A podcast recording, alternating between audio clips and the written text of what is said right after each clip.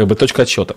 Итак, добрый вечер, дорогие друзья. Всех сердечно приветствую на, у меня на канале. Вновь опять у нас гость, очень хороший мой друг, товарищ, а, брат по, во Христе Максим Луковцев, член церкви города, Цари, города Москвы, Царицынской церкви.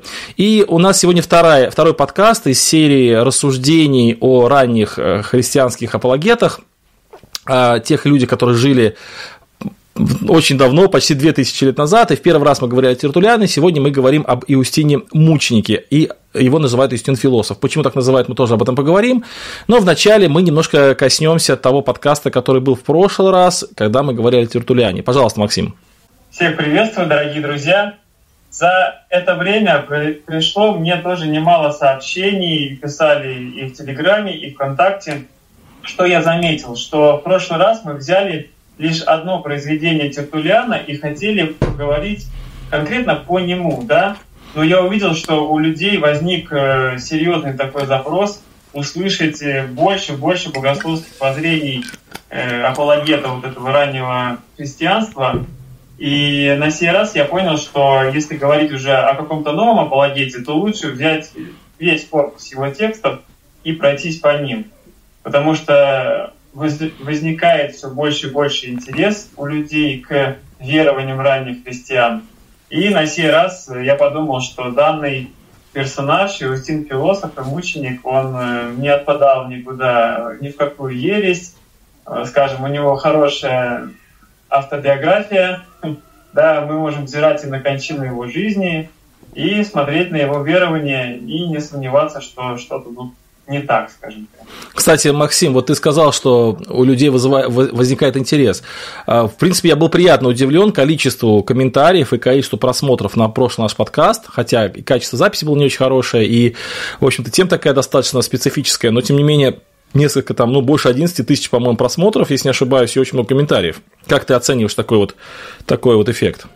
Ну, наверное, это хороший эффект, я потому что не знаю, какой обычно да, охват какая аудитория считается большой, какая маленькая, и сколько просмотров считается много или мало. Но лично для меня, конечно, это уже удивление, что это несколько тысяч людей.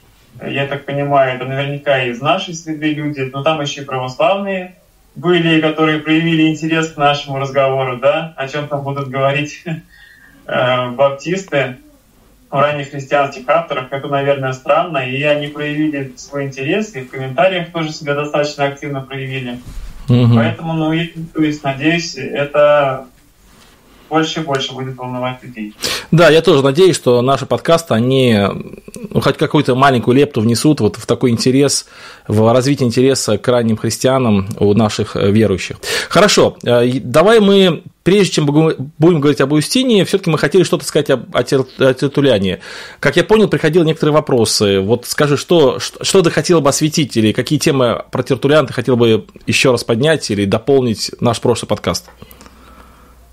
Я хотел бы дополнить тем, что э, говорят, что детское крещение, вот оно сразу появилось в ранней церкви, и ссылаются на ряд э, каких-то именитых авторов. Вот хочу сослаться на Тертулиана, который говорит о том, что позднее замедлить крещение.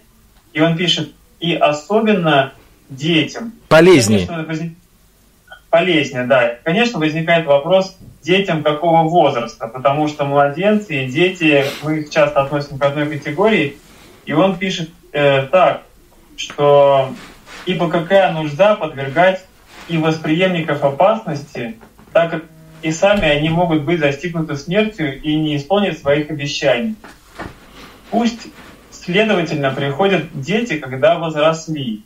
Пусть приходят, если научились, когда наставлены, куда они идут пусть становятся христианами, когда могут познавать Христа. Чего спешить невинному возрасту к отпущению грехов? Неужели осторожнее поступают житейских же делах, чтобы вверять божественную сущность тому, кому не вверяется еще земное? Пусть научится просить о спасении, чтобы явно было для тебя, что ты дал просящему. Луки 6 глава 30 стих. То есть тут такой прямо комплекс мыслей, он не просто возбранит, ну как бы предлагает отложить крещение, но и объясняет и свидетельствует, во-первых, что это они должны быть наставлены, научились и пусть они тогда идут туда, куда не знают, куда путь следует за Христом. Да, то есть... И, и он, да, и просто, чтобы они научились просить о спасении, чтобы они поняли, что оно им вообще дорога. То есть, вот как бы Тертулян подчеркивает вот то, о чем всегда говорят евангельские христиане, что крещение подразумевает ответственность самого человека. И там, кстати, вначале ты процитировал, и насколько я помню этот текст, там он прям несколько раз вот обращает внимание на то, что зачем возлагать ту ответственность, которая они не могут понести, которая для них может быть даже тяжелой ответственностью. Потому что крещение – это все-таки именно ответственность, а не просто некая а, такое действие, которое ну, само по себе благодатно. Поэтому это очень, да, это очень хорошая цитата, отлично. Ну и напомню, что Тертулиан это второй век, это один из ранних апологетов, вот, поэтому можно сказать, что вот цитата очень важна. Хорошо, дальше что мы еще отметим про Тертулиана? А, вот Тертулиан э, описывает э, или комментирует э, вот тот стих, который ну, вызывает дискуссии, что апостол Павел говорит, никто не, да не судит вас за пищу и питье в отношении праздничного дня, новомесячия или субботы, которые суть тень будущего тела же во Христе. Угу. И, вот, и вот он здесь свидетельствует, что наконец, если Бог оживит нас со Христом, прощая нам грехи, то мы не можем не верить, что грехи прощаются тем, по отношению к которому они не были совершены. Э, так, и вот он дальше о законе мы уже не рассуждаем, если не считать того, что и здесь учит апостол, каким образом закон был отменен. А именно, при переходе от тени к телу, то есть образ к истине, а это есть Христос. То есть Тертулиан здесь говорит о том, что э, вот эти ветхозаветные постановления Моисеева для христиан, они уже отменены. Э, вот этот я хотел момент подчеркнуть. Да, это очень хороший. Здесь, угу. Говори, вот, говори. Текст, вот этот текст, где э, говорится о праздничных днях, в том числе о субботах. То есть, да, празднование суббот. Да, то есть это, это часто очень текст цитируют. И, кстати, вот недавно я слушал, когда диспут э, одного приверженца адвентистского движения, он как раз говорил, что здесь не идет речь о субботе. Но вот именно ранние христиане, они конкретно относили это к субботе, и они, кстати, вообще не боялись говорить, вот, что закон отменен. Вот даже сейчас многие христиане как бы боятся это говорить, как-то немножко обходят этот вопрос стороной, немножко пытаются как-то немножко смягчить, что ли. Но и Павел конкретно говорит, и Тертулян говорит, что закон отменен, и мы о нем не говорим. Это не говорит, что он не нужен, э, в смысле Ветхий Завет не нужен, и что мы не должны его читать, но сам закон, он отменен. Мы уже не, не являемся под э, руководством детоводителя, который является законом. Да, отлично, хорошо. Да, мы говорим о детоводителе, Опять же, люди почему-то впадают в такую крайность, если мы говорим, что закон отменен, они сразу говорят, ага, значит мы что, можем убивать? Да и Павел говорит, да никак, не в этом суть, просто он был до времени, ну, на самом, во всяком случае, очень много свидетельств того, что есть да, Ветхий Завет и есть Новый Завет. То есть э, просто э, обновились условия да, договора. Угу. Вот еще Терпюлиан говорит э, о изображении. А, коротко, да, а, э, Бог равно запрещает делать и идолов, и поклоняться им. Изображение или кумир делается для того, чтобы поклоняться ему. Да, ну а зачем еще? Конечно. Надлежит, надлежит запрещать делать его потому, собственно, что не дозволено воздавать ему богослужение. Вот почему и при искоренении идолопоклонства в Божественном Писании сказано «Не делай себе кумира никакого изображения того, что на небе вверху и на земле внизу, и что в воде ниже земли. Исход 20 глава, 4 стих. Закон сей совершенно воспретил служителям Божьим производить подобные искусства. Э, то есть, э, еще одно место. А потому всякую форму или формулу, то есть всякое изображение, большое или малое, надо называть идолом. Стало быть, всякий труд, всякая услуга в пользу есть служение ему, есть идолопоклонство. Стало быть, и всякий фабрикант, делающий всего рода изображения, участвует в грехе идолопоклонства. Разве бы кто вздумал утверждать, что израильтяне не были идолопоклонниками только потому, что не сделали себе изображение Творца, а не человек. То есть еще вот целый такой, и в других есть местах, да, корпус текстов, который говорит о том, что не делали христиане никаких изображений, потому что они именно так, как сегодня и мы понимаем эти тексты, э, например, из книги «Исход». Да, не делай себе изображения. Никакого изображения. То есть ни Бога, ни ангела, ни святого и так далее и тому подобное. Угу. Ну да, то есть мы можем сказать о том, что вот это э, как бы, э, отношение к изображению, которое мы сейчас наблюдаем в исторических церквах, это некая эволюция э, мнения. То есть да. ранние христиане, они, в принципе, относились к изображениям, ну, примерно так, как сейчас относятся евангельские христиане, да. Вот. И опять же, они это называют э, вот таким, да, неприятным словом идолопоклонство. Пусть открытая или завуалированная форма, но он говорит, что для служителей Божьих это вообще воспрещено. Угу. Ну да. Кстати, неплохо было бы, если бы, вот ты знаешь, вот эти цитаты Тертулиана, э, ты бы мог потом как-то скинуть, может, в комментариях, потому что, в принципе, потом все равно будут спрашивать люди, где их прочитать, где их взять, на кого-то где-то где ссылаешься.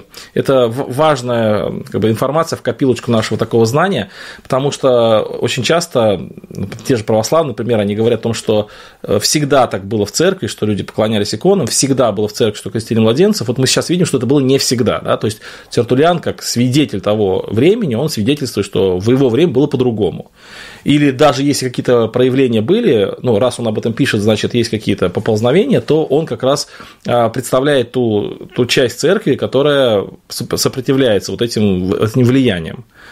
Вот. Ну, я хочу даже тут больше добавить.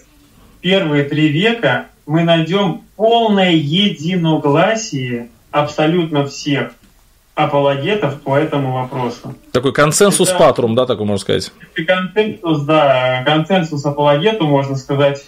Ну да. По этому вопросу просто ну стопроцентнейший. Там нету ни одного даже э, текста, который намекал бы, что хоть как-то они могли к этому тяготеть.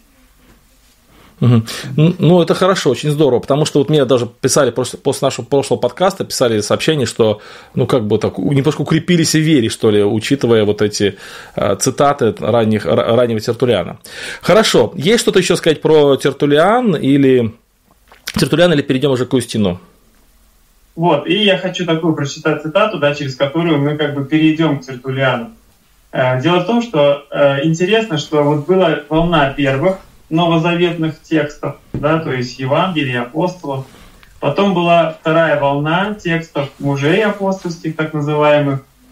И была третья волна, то есть это писание апологетов. И в чем заключается эта волна? Видно, как существует жизнь церкви, различных общин, и как они все между собой имеют переписку.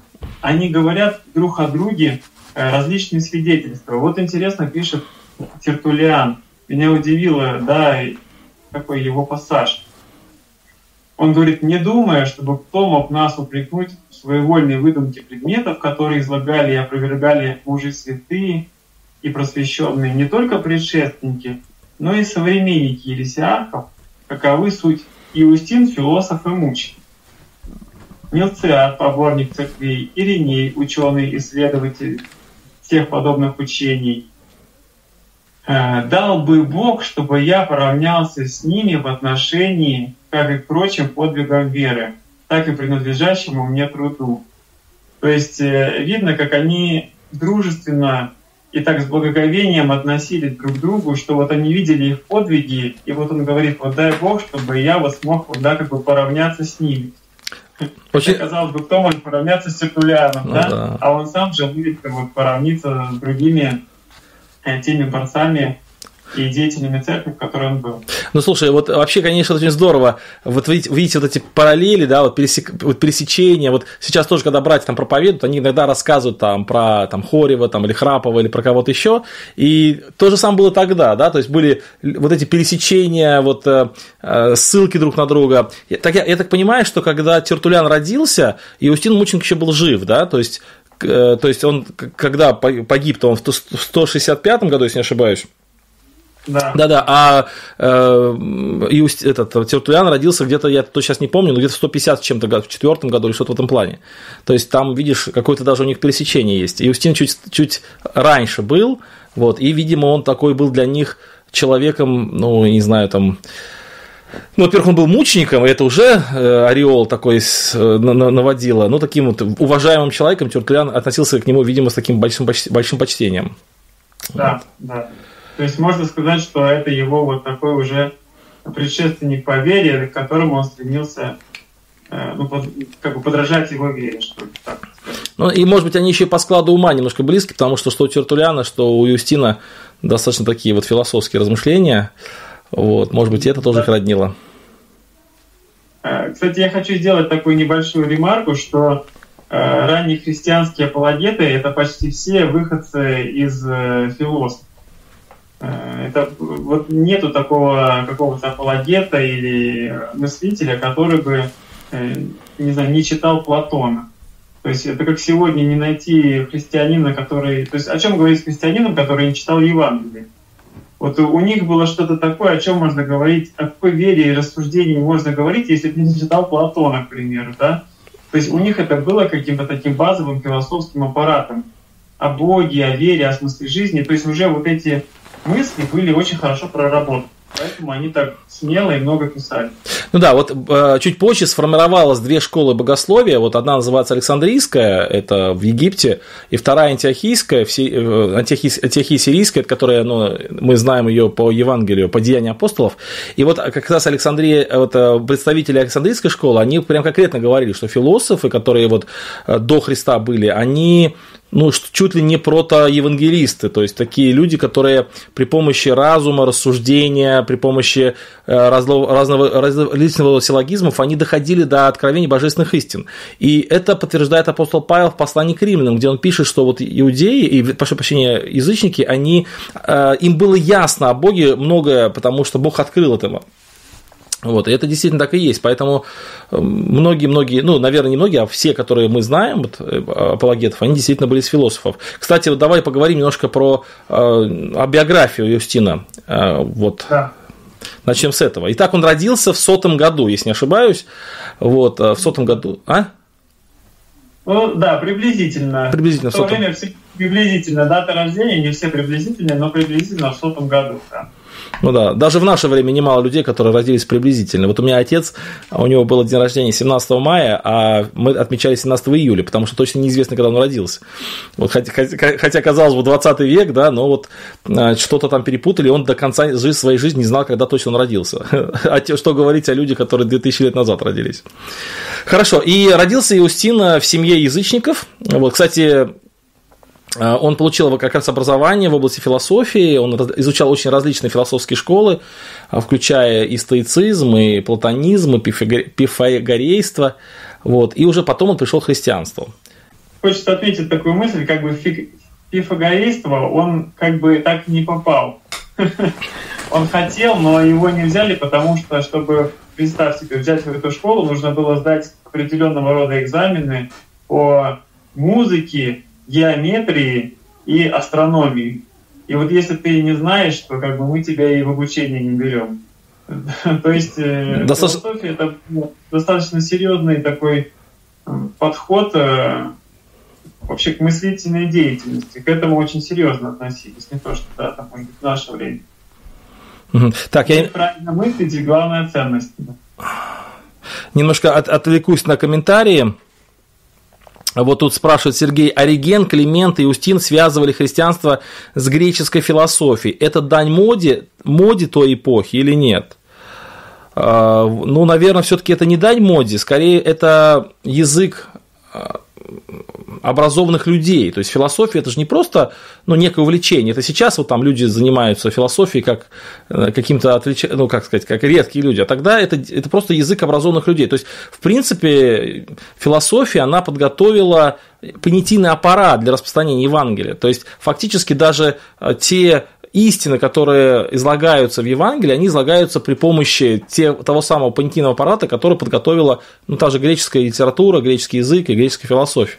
Поэтому это не просто дань моде, это ну, естественная среда того времени. Как, если я не прав, вот, или Максим, поправь меня. В принципе, я не буду тебя поправлять. Я скажу так, что когда мы сегодня читаем, и вот э, какую-то дает, какая-то дается оценка, вот, например, я читаю, Иустин развивал учение там, э, о, логосе. о логосе, к примеру, там еще что-то. И прочитав труды, я не согласен с такой формулировкой, что он что-то там развивал. Он просто учился у разных философов, он знал их философские системы.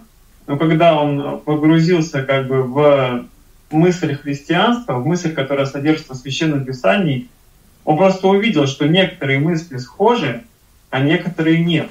Угу. И поэтому, э, ну, то есть где-то есть схожесть с Платоном, где-то есть схожесть э, да, со стойками.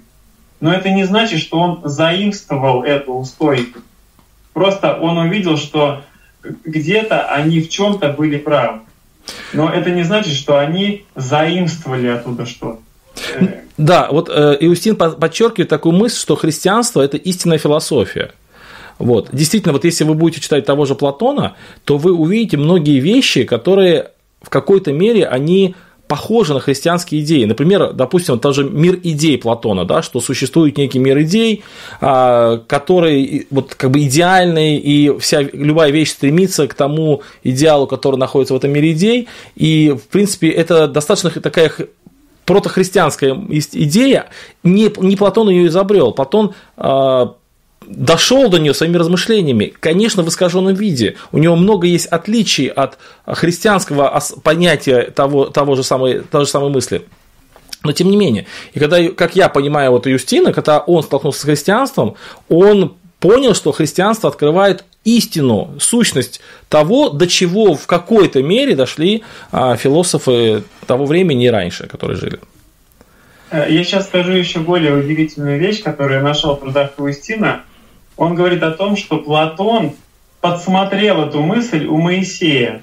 Он ездил в Египет, он знакомился со священными книгами ну, варваров, они так называли, uh-huh. иудеев, варваров. Ну да. И когда он видел э, там, допустим, что написано Моисей, сделай скинию земную по образу небес. Да, да, да, как раз этот мир идей, да. Как бы вот этот вот, ну как бы Платон Просто э, у греков они пренебрежительно относились к варварам, но это к иудеям. И он понимал, что если он это расскажет на, на родине, что он эту мысль посмотрел у варваров, то она не примется. И он как бы выдал ее за свое. И она принялась. Но на самом деле э, это, вот как пишет Ивестин, это все да, посмотрено у Моисея. Потрясающе. Я вот, например, не знал этой вот истории, это очень интересная история. Действительно, когда Моисей, получается, он видел истину, да, вот небесную скинию, сотворил ее по, по образу скинию земную, но это, конечно, очень похоже на идею как раз Платона о мире идей. Интересно очень, да. Да, вот. и ты прямо пишет, где он это излагает, там, в книге теней, допустим, и так далее. То есть он хорошо был с этим знаком, и он говорит, что он даже рассказывает некую биографию Платона, где он куда ездил и где он чего взял. И почему он это стал выдавать за свое. Хотя он это сделал только с целью, чтобы божественную истину донести до своего народа. Угу. Ну вот у Истина как бы два имени. История э, его знает или сохранила его в двух именах. Иустин Мученик и Иустин Философ. И вот почему Иустин Философ, это как раз по той причине, что этот человек достаточно хорошо знал философию, не понаслышке, он ее изучал. И более того, когда он стал христианином, он не отказался от философии, а он э, использовал философские принципы, философские идеи для того, чтобы э, ну, как бы доказывать или чтобы аргументировать свою позицию уже новую среди того общества, где он раньше находился. Э, я попробую прокомментировать, почему он так вошел в историю, наверное, закрепился еще, ну, поверх того, что сказал Денис. Э, он носил до этого так называемый плащ философа. А, Абола такая была, или Абола, я не знаю, как точно произносится, но это такой перекидной плащ с такой застежкой. И в то время в Риме носили жители, э, которые увлекаются философией, такие плащи. То есть по ним было видно, что это философы, они принадлежали какой-то школе. И Иустин тоже принадлежал школе философии, носил такой плащ. Но после того, как он обратился в христианство, он и понимал, что это истинная философия. И он понимал, что ее можно как бы дальше нести людям и обращать их да, к истинной вере, к, истинному знанию.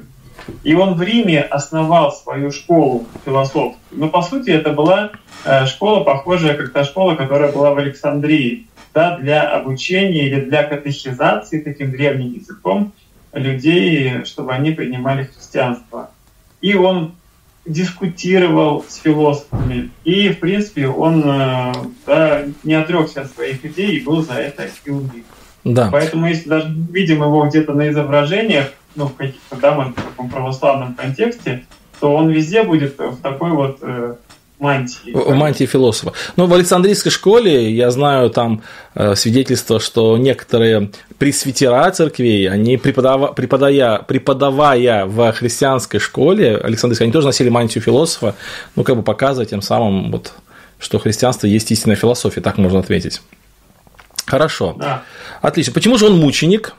Давай мы немножко об этом... То есть мы сейчас говорим о, биографии Юстина. Мы уже отметили, что родился он примерно в сотом году, то есть был младшим таким современником Тертулиана, что этот человек родился в языческой среде, прошел достаточно большую такую школу философии, стал христианином, остался философом, а, и он остался и в памяти, как Юстин философ, и также он остался как Юстин мученик. Давай поговорим о том, почему же он мученик. Он мученик, потому что в Риме вызывал его на диспут э, местный, местный философ, можно сказать, Крисцен по имени. И он видел, что Иустин отвращает людей от веры в, ну, как бы в оригинальных или древних римских богов. Угу. И да, отвращает вот от, от приличного поклонения, которое было им. И он поднимал против него волнение, и уже считается, что э, при Юнии Рустике, это префект, я так понимаю, это был управитель Рима, было совершено над ним э, мученичество, его били плетьми, а потом казнили через отсечение головы его и еще шесть его учеников. То есть он исповедовал свою веру и за нее претерпел мученическую смерть. Да, и как раз это доказывает то, что этот человек был действительно настоящим христианином. В принципе, римская власть, она вот э, есть такое слово скрепы, да, то есть вот что скрепляет государственность, и одно из таких государственных скреп римской власти это было а, такое толерантное отношение к многим богам, а чего христиане не могли принять. Поэтому за отказ признавать а, право римских богов на истинность, на истинность как раз вот и Юстин пострадал. Хорошо. Ну что, тогда просто перейдем уже теперь к его деятельности. Вообще, насколько мне известно, может, ты поправишь, ты более глубоко знаешь эту историю. До нас дошло три труда Иустина Мученика. Это его две апологии, которые направлены э, римское правительство, императору в защиту христиан, и э, диалог с Трифоном Иудеем, который как бы раскрывает нам отношение, что ли, христиан к закону Моисееву и вообще к этим всем вопросам, которые, кстати, сейчас очень сильно актуальны. И вот когда мы сейчас говорим об иудействе, об отношении к закону, я думаю, что неплохо было бы познакомиться с этим диалогом, который вот дошел до нашего времени. Кроме этих трех книг, еще есть что-то, дошло до нас что-нибудь от Юстина? Но ну, вот эти книги, которые ты перечислил, они считаются неоспоримыми. То есть они считаются достоверно принадлежащими ему. И есть э, так называемые приписываемые сочинения. Угу. Его вот есть послание к Диагнету, э, речь к Эллинам и увещание к Эллинам. Маленький отрывок о воскресении. Э, вот, кстати, я удивился, что купил себе новую книгу, где, например, митрополит Иларион поместил послание к Диагнету к Мелитону Сардийскому. Uh-huh. Вот.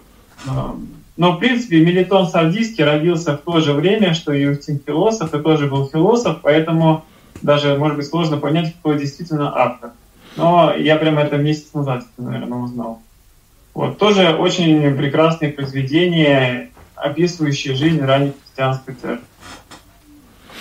Хорошо. Ну что, тогда давай мы познакомимся с, основ, с основными взглядами Устина, его, может быть, э, э, его как бы, идеями. Вот его, ну, может быть, начнем даже, может быть, не с идей, а с какого-то действительно свидетельства. Помнишь, в прошлый раз ты говорил о том, что э, вот труды ранних христиан для нас важны не только их идеями, не только их мыслями, но и свидетельствами, которые они оставляют о текущей ситуации, о том, как они живут. И, кстати, эти свидетельства для нас ценны не только с уст христиан, но и с уст, бывает, даже и противника христиан. Тот же Цельс, когда писал против христиан, достаточно много говорил о христианах, и нам важно его свидетельство, потому что он просто описывает быт. быт. Вот что можно сказать а, вот с этой точки зрения об Иустине? Ну, тут прекрасный такой у него момент, я даже себе отметил, что когда мы, допустим, говорили о э, Тертулиане или такой труд да, о, прескрип, о прескрипции против ереть. Да. То есть здесь э, Иустин пишет э, две апологии, то есть э, защиты своей веры но именно это он просто ее а, а, повествует о том, во что они верят и почему. И, и я вот себе так написал, что нет лучшей апологетики, как объявление и разъяснение истины. Иустин не писал против ереси. Его трудами об истине высвечиваются все заблуждения. Ну да, то есть это как бы э, другой способ апологетики. Если Тертулиан, как бы он опровергал именно еретические взгляды еретиков, то Иустин, он с другой стороны, он свидетельствует об истине. И, возможно, это действительно более продуктивный способ и более эффективный. Хотя, на самом деле, наверное, оба вот этих подхода, они э, нужны. Да, то есть Тертулиан, он берет мысль, и противопоставляет ей свою мысль, и разбирает, чья мысль более состоятельная, находит слабые и сильные стороны. И Устин просто свидетельствует о том, как у них было. Э, вот и все. И это замечательно, да, то есть Э, нету никаких левых идей. Он просто повествует о том, во что он верит и его церковь. Ну, видимо, это связано с тем, что апологии были написаны, даже они адресованы были больше к императору, и он показывал, что э, вот, ну, например, допустим, вот я, насколько знаю, что первых христиан обвиняли в атеизме, то есть атеизм – отрицание богов, потому что верить в одного бога для римлян было очень как бы странно, и это считалось э, атеизмом. И вот а, как бы Иустин, он показывает, что отказ поклоняться, э, то есть отказ христиан поклоняться там другим богам – это не атеизм, это, наоборот, вера в единого бога. То есть он, а, почему он не э, спорит с, с какими-то еретическими мнениями, потому что он свидетельствует императору, показывая здравость веры христиан, показывая их отношения там, а вот их же обвиняли в аморальности, например, да, он, а он свидетельствует, как они живут, что их э, взгляды очень моральны, что он очень много говорит о помощи бедным, ну и так далее. Он показывает, что христианство логическая и разумная философская система такая, ну, достаточно здравая. То есть он как бы рассказывает красоту христианской жизни, христианской мысли, христианской философии для того, чтобы вот люди увидели это, ну, в том числе вот император увидел это. Более даже сильный момент, почему их обвиняли в атеизме, потому что у них не было никаких вещественных да. э, доказать, форм, да, форм, да, форм поклонения, да. Форм поклонения, то есть у них не было, да, ни храмов, ни статуй, ни изображений. Они ничего не использовали вещественного, что использовали все остальные.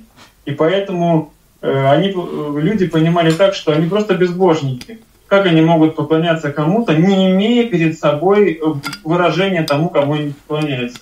Что это за вера такая? Вот, самый интересный такой их Э, аргумент против них. Ну да, это как бы еще одно доказательство вот того, что в древности христиане вот именно так жили, да. Хорошая мысль, отличная просто. Да, да ну хорошо, давай дальше. Э, итак, э, что ты хотел нам рассказать о его взглядах, его мыслях? Какие-то цитаты ты, я знаю, приготовил. Да, я приготовил цитаты, хотел пройтись по его трудам. Э, должен сказать, что цель труда, да, допустим, была рассказать императору о их вере и взывать его к благоразумию, к его вот мысли о том, чтобы как-то начать э, как бы обрести какое-то положение в этом мире, который их гнал. И все императоры были язычники, их гнали. Но тут появились императоры, которые как бы объявили себя философами. Угу. Причем э, философами, да, стоической школы, такие как вот Марк Аврелий, его отец. И стоицизм, он невероятно близок к христианству. Да, действительно. Вот у меня есть книга Марка Аврелия, когда читаешь, думаешь, ну действительно, человек просто потрясающе близко к христианству пишет. Да, если читать некоторые цитаты стоиков и не знать автора, ты подумаешь, что это какой-то комментарий на священное писание. И поэтому э, у христиан появилась надежда, что если сейчас вот-вот они расскажут э, императору о своей вере, то он уже как бы да, недалек от Царствия Божия, потому что он уже как бы мысленно э, к этому сам себя подготовил. И поэтому у них родилась такая надежда писать не кому-либо, да, к императору, как вот он пишет к императору Титу Адриану Антонину Благочестивому, Августу Кесарю, Священному Сенату и всему римскому народу, обращаясь моим словом и прошением за людей из всех народов, несправедливо, несправедливо ненавидимых и гонимых. Я из их числа Иустин, сын уроженец Плавия, Неаполя, Сирии и Палестинской. То есть э, вот у него такое прям есть прошение. Да, это уже 155 год считается. Кстати, кстати, немножко такая попутная мысль, что вот иногда ну, в наших церквах очень принято такое ходатайственное служение, когда мы ходатайствуем за кого-то, да. И видишь, э, можно сказать, что Иустин один из первых таких ходатаев, который откровенно прощался, открыто обращался к императору, говорил о себе, кто он такой, и конкретно защищал своих единоверцев от несправедливого обвинения в том, что там они аморальный образ жизни ведут, что они безбожники, ну и так далее, так далее. Интересно. Меня это просто поразило, когда я увидел, что в братстве МСЦ и ХБ да, существует такой отдел заступничества, который, как бы ссылаясь да, на то, что самими же правителями поставлено, допустим, как законы, они, ссылаясь на эти законы, пытаются возвать так некой справедливости. Вот интересную мысль он пишет. Люди истинно благочестивые и любомудрые должны уважать и любить только истину и отказываться от последование мнениям предков, когда они худы. Такова обязанность, внушаемая разумом. И не только требует здравый разум не следовать тем, которые несправедливо поступали и учили. Любитель истины должен всячески и более собственной жизни стараться соблюдать правду в словах и поступках, хотя бы и смерть угрожала ему. То есть такая мысль, что не бояться, не последовать мнениям предков – если они, то есть если эти мнения, они ну, несостоятельно худые, да, но так поступали отцы, потому что и сегодня служит такая скрепа, да, что вот так поступали наши отцы, или верили наши отцы и так далее. И Иустин говорит, но это не повод, да, безапелляционно следовать этой концепции и делать то, что делали отцы. А если они поступали неправильно, они могли ошибаться? Могли. И вот он говорит, в этом нету ничего зазорного отказаться от худого мнения и последовать за истиной. Ну да, то есть э, дело в том, что в то время надо пояснить немножко, что ну вот э, дело в том, что сейчас и в то время очень, очень похожие вещи. Мотивы поступ, человек поступает определенным образом не обязательно, потому что это истина. Существует масса других мотивов, например, чисто эмоциональные мотивы, какая-то привязанность, еще что-то, или политическая необходимость, или экономическая необходимость. И, конечно же, когда принимаются какие-либо решения на государственном уровне, они далеко-далеко не всегда принимаются исходя из какой-то э, абстрактной истины, да, из размышления. Но именно вот как раз стоики, они же и, и, и эту идею и говорили о том, что важна истина. То есть важно, чтобы действительно э, человек поступал так, как правильно поступать. И вот эта идея была. И вот тут Иустин и предлагает, что мы как раз так и живем. То есть и вам, вам там предлагаем так жить. То есть, чтобы вы э, свои решения в том числе и император, он говорит, что даже решение политического большого масштаба вы принимали исключительно а, не по причине своего там, прошлого или наследия отцов или каких других вещей, а исключительно по причине а, размышления и при, при, признания факта истины. Вот такая мысль. Да, да. И потом говорит, мы обратились к вам не с тем, чтобы льстить вам этой записку или говорить в удовольствие ваше, но требовать, чтобы вы судили нас по строгом и тщательным исследованиям. Они руководствовались худой молвой. То есть он говорит, э, судите нас, не стесняйтесь. Если найдете что худого в нашем поведении, то судите. Что касается до нас, мы убеждены, что ни от кого не можем потерпеть вреда, если не обличать нас в худом деле, и не докажут, что мы негодные люди. Вы можете умерщвлять нас, но вреда сделать не можете. То есть такая мысль, что нету боязни у христианина смерти, если дела его не худы. Если дела его праведны, дела его пред Богом соделаны, то э, исследуйте. Если найдете да что худое, судите. Но если не найдете и будете нас за это умерщвлять, мы этого не боимся. Вот э, скажи, вот здесь очень важная мысль, Максим. Дело в том, что недавно совсем я где-то проводил беседу, и меня спросили, как правильно понимать текст, что э, ну, делая добро... Нет, э, что мы не должны бояться власти, потому что если мы делаем доброе, то никто не может сделать нам худое. Помнишь такой текст? Если ты делаешь доброе, то никто не может сделать тебе худое. И как раз смотри, как эта мысль Павла созвучна с мыслью Юстины, да? Что вы не можете нам навредить. Если... Можешь еще раз процитировать это выражение? Да, конечно. А что касается нас, мы убеждены, что ни от кого не можем потерпеть вреда, если не обличать нас в худом деле и не докажут, что мы негодные люди.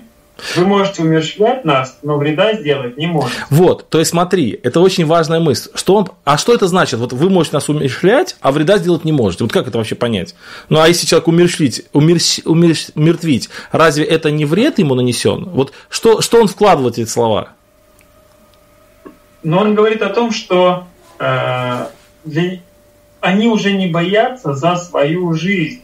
То есть они не боятся потерпеть. Э, для них потерпеть смерть или мученичество за убеждение не считается потерпеть вред. Да, то есть, вот, вот смотри.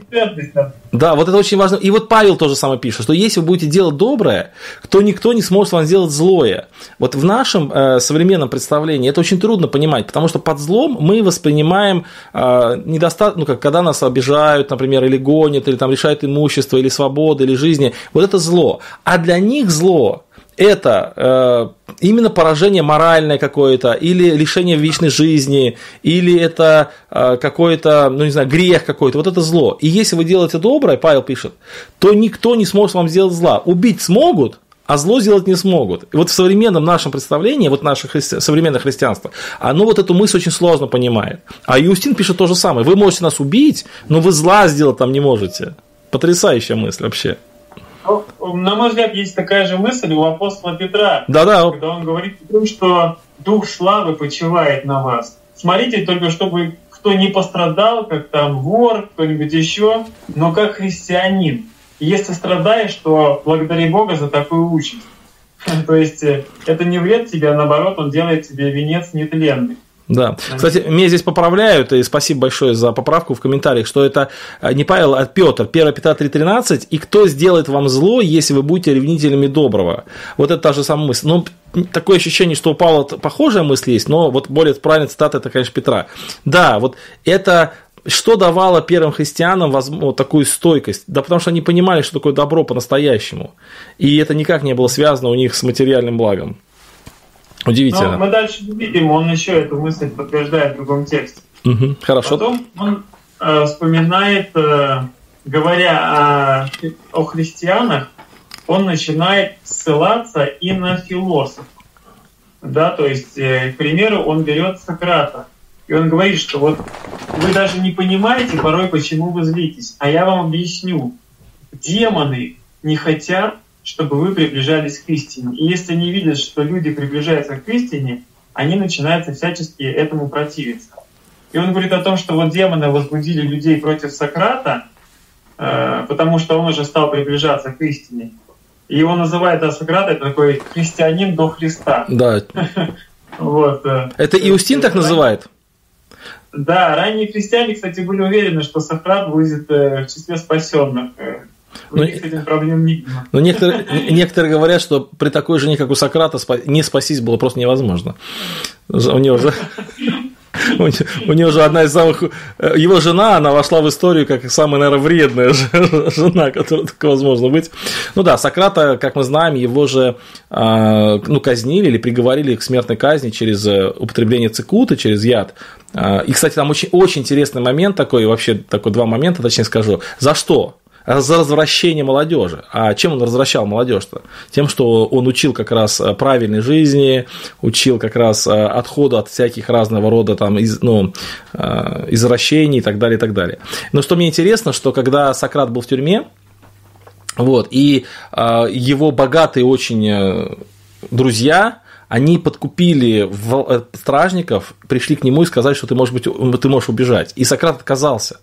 И тогда его богатые друзья говорят, ты ну, как бы нас немножко подставляешь, потому что если ты, ты тебя казнят, то а, ну, все будут говорить, что же у него за друзья такие, которые его не смогли спасти. А он объяснил такую мысль. Я, говорит, жил в этом городе, и а, ну, немножко так сложная мысль там, но мысль такая, что если я сейчас убегу, это будет предательством всех моих э, убеждений. То есть это будет против меня самого свидетельствовать. Поэтому он абсолютно спокойно выпил яд, он еще и благословил там, ну не благословил, но рассуждал, точнее, о бессмертии, как, как Есенин пишет, ну, а в стихе, это Есенину приписывают стих, да, там, о бессмертии рассуждал на смертном ложе. Вот это очень интересная личность такая, как Сократ. Вообще, действительно, может быть, даже о нем какой-то отдельный подкаст сделать. И поэтому я вот не знал, что Иустин называл его э, христианином до Христа. Ну, конечно, эту фразу слышал много раз, но не знал, что она Иустину приписывает. Ну, э, автор ее Иустин. Иустин. Да, Сократа любили все, и все ему э, это, желали спасения, даже, может быть, не сомневались. И вот Иустин пишет, что Сократ, он как бы прозрел э, вот этот смысл слова, да, и поклонения истине. И он тоже отвращал людей, да, от поклонения вот этим ложным всяким языческим богам. И он говорит, что и мы, веруя этому слову, говорим, что духи, делавшие такие дела, не только суть недобрые, но злые и нечестивые демоны, которые не давали э, людям э, как бы сражаться с ними при помощи так сейчас. Э. В общем, если люди стремились к добродетели, то демоны всякому это, то этому, то демоны этому всячески препятствуют. Mm-hmm. Вот. И вот он говорит, потому и нас называют безбожниками. Э, он говорит, но мы в отношении э, к Богу истинному да не безбожники, отцу правды и целомудрия, и прочих добродетелей, и, чисто, и чистому от всякого зла, но как его, так и пришедшего от него Сына и предавшего нам это учение вместе, э, вместе с воинством прочих последующих и уподобляющихся ему благих ангелов. Равно и Духа Пророческого чтим и поклоняемся, воздавая честь словом и истинную, и открыто преподавая это всякому желающему научиться так, как сами мы научены. Здесь удивительно, Иустин, 150 год, еще до собора 200 лет, он говорит, да, триадология такая о Боге. Мы поклоняемся Отцу, пришедшему от Него Сына, и равно чтим Духа Пророческого, да, то есть Духа Святого. Ну да. И, и он говорит, каким образом? Воздавая честь словом и истин. То есть вот они средства да, поклонения Богу. То есть он показывает, что нет, мы не безбожники, мы все-таки тоже верим в Бога и начинает объяснять, в какого Бога они верят. Ну да, то есть, э, хорошо, давай пойдем дальше. Просто я, у меня есть что сказать, но это мне... Не-не, это мы сейчас, мы сейчас уйдем в сторону. Я просто хотел порассуждать о, о тех, э, как бы, перед... То есть, иногда говорят такую мысль, что Э, как бы понятие Троицы, оно появилось достаточно поздно. И это как бы над такое надслоение над христианством. И ну, нередко такие мнения встречаются. И даже, кстати, недавно совсем я среди баптистов такое мнение услышал. Но мы вот э, как раз видим, что очень ранние христиане, они верили в Троицу, выражая, может быть, и другими словами.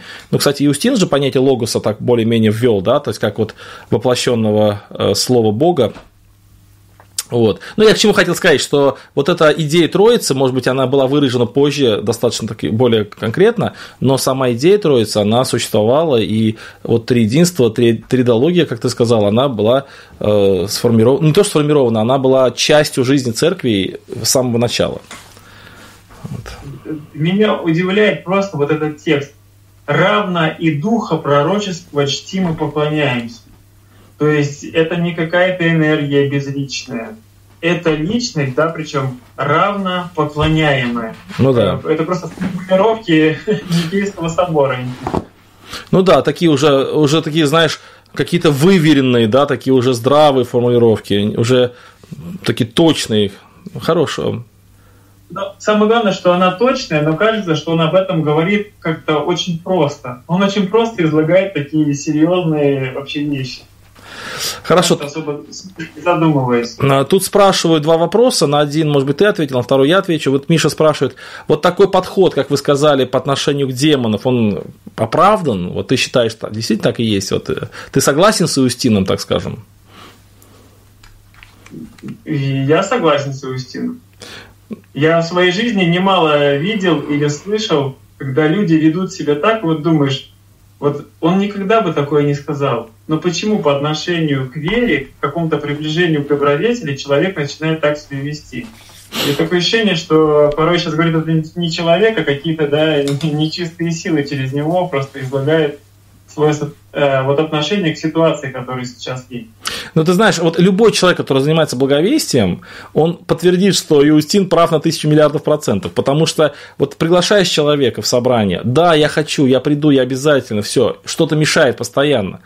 Вот, и это настолько очевидно, что человеку что-то как бы сопротивляется. И, не, и даже вот просто не только в размышлениях там, или каких-то а, гонениях, но даже просто в реальной ситуации. Просто человек не может прийти, там, заболел там, еще что-нибудь. И это с, а, раз от раза. Вот прям постоянно, постоянно, постоянно.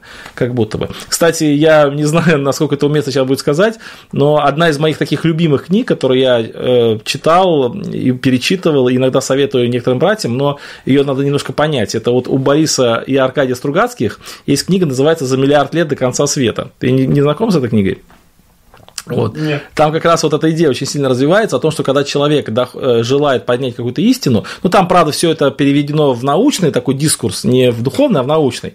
Но там, ну, при такой момент, что главный герой, когда он начинает писать диссертацию в начале, и вот он подходит к какому-то определенному открытию, то у него там во дворе взрывается газовый баллон там или что-то. То есть все время что-то отвлекает, все время что-то мешает. И вот как бы книга построена на той идее, что для того, чтобы познать истину, нужно пробраться сквозь огромное количество препятствий, которые тебе вот сама вселенная строит. Вот. И я помню, когда я прочитал эту книгу, я только-только вот уверовал, она на меня огромное влияние оказала, что действительно вот, э, вот к познанию истины есть очень много препятствий, и это препятствия такие разумные, то есть это как бы не просто случайное совпадение. Но поэтому вот я думаю, что по поводу демонов здесь все очень верно сказано. Очень похожая мысль. Да, конечно. Мы в Евангелии читаем, что, допустим, где-то воспрепятствовал сатана, э, ну и так далее. Ладно. Да, второй вопрос. Извини, тут второй вопрос был по Александрийскую школу. Я очень коротко отмечу, что здесь вопрос был, кто, кто такой Филон Александрийский и какую роль он сыграл. Но я совсем коротко скажу, что Филон Александрийский это не христианин, да, это э, иудей, который достаточно был уважаемым философом, и он оказал. То есть это человек, который пытался или что ли, ну, как можно сказать, вот чем он запомнился или какое влияние он оказал, то, что он э, Э, аналогии или аллегории или смыслы христианской, э, смыслы греческой философии, он их э, в, вкладывал, что ли, в ветхозаветное повествование. То есть он заложил вот эту основу такого аллегорического толкования Ветхого Завета, чтобы как бы показать, что Ветхий Завет, он открывает истины, до, до которых дошли философы современным, современно ему. Но это очень просто я объясняю, потому что не хочу на это затрагивать много времени, но в нашей школе, кстати, в библейской школе, в которой, мы, в которой сейчас набор идет, если кто-то хочет все успеть запрыгнуть в последний вагончик, можно это сделать. Вот, э, там мы как раз много говорим об Александрийской школе, в том числе о Филоне Александрийском. Это просто был вопрос, но это не наша тема, я так немножко коротко-коротко э, о ней сказал. Если что-то добавить, есть, ты скажи. Ну здорово. Ладно, пойдем дальше. Да. Вот еще, да, одно его свидетельство, да, чего они желают.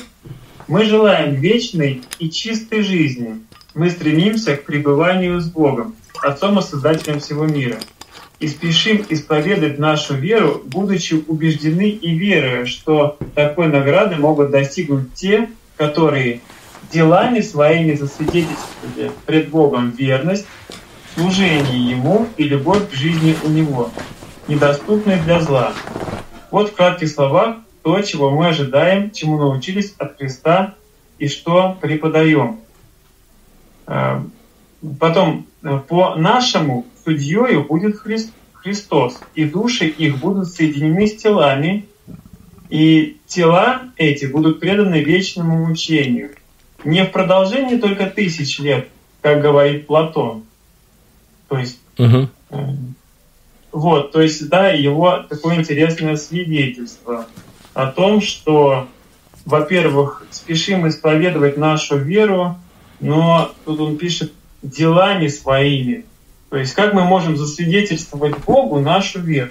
Такой интересный момент, как мы можем вот Богу ее засвидетельствовать, помимо да, слов. Он пишет, что о делах, то есть он не разрывает веру от дел, как это вот, э, принято в традиции реформации. И еще он говорит о том, что будет воскресенье, что души будут соединены с телами и преданы вечному мучению. Вот. Э. И тут он еще отмечает, что Платон говорит о тысяче лет, а мы верим, как написано в Евангелии, вечно. Да, насчет вот, насчет, да. Говори, говори, я потом скажу. Давай, Ну, просто вот, э, видишь, вот как важно читать подобную литературу, потому что действительно, когда я называю это эффектом маятника, что, ну, допустим, та же реформаторская церковь, она жила во времена такого э, резкого искажения учения о благодати и вере католической церкви, и как бы оторвали, оторвали в другую сторону, или пошли в другую сторону, и максимально дистанцировались, то ли, от учения католической церкви, и они что сделали? Они просто разделили веру и дела вот на составные части, да, что дело это одно, а вера это другое. И вот до, до, до сейчас, вот я много-много по этому поводу дискутируют с разными верующими, а, вот, а, и они вот не могут понять, что это не, не, неотделимые вещи. Как Павел, как Яков пишет, что покажи мне веру твою из дел твоих, да, не веру твою, приводящую к делам, а веру из дел. И то же да. самое пишет Иустин, да, что наша вера, она, я сейчас не запомнил цитату, но там та же самая мысль. За свидетельство на делами. Да, за свидетельство над делами. И вот у древних христиан, у них не было по этому поводу никаких разномыслий. И вот те э, копии, которые ломают сейчас, там, вера, дела, э, э, это, это, этот вопрос не стоял в то время. Дела, конечно же, были просто огромнейшей ну, частью жизни христианина, и без этих дел просто невозможно было не спастись ничего. Вот. Это очень важно. Хорошо, если бы вот все-таки привить нам любовь к чтению вот этих ранних христиан, тогда я думаю, что многие вообще богословские вопросы, которые сейчас возникают у людей, они просто бы отпали как таковые. Ну, они по своей сути как-то искусственно сформированы. Они не содержатся, они, их как-то искусственно порубили на части и развили какие-то разные учения, которые вообще не должны быть. Ну да. Вот. Да, то есть это что-то такое действительно неестественное, искусственное, хорошее выражение, да. Это нагромождение мыслей. Хорошо, дальше давай пойдем, что там еще он пишет. Дальше он пишет, мы не приносим множество жертв, не делаем венков из цветов в честь тех, которые сделали люди, и поставили в храмах, назвали богами, ибо знаем, что они бездушны, мертвы и образа Божия не имеют. Но они имеют имена и виды злых демонов, которые явились людям.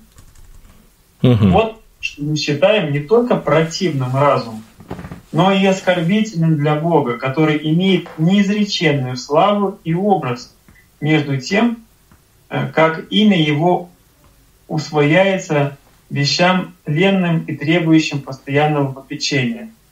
То есть, да, тут такая его мысль. Мы вообще считаем это оскорбительным для Бога, пытаться как-то его выразить в веществах, и через эти вещества или посредством этих веществ воздавать ему какое-то поклонение.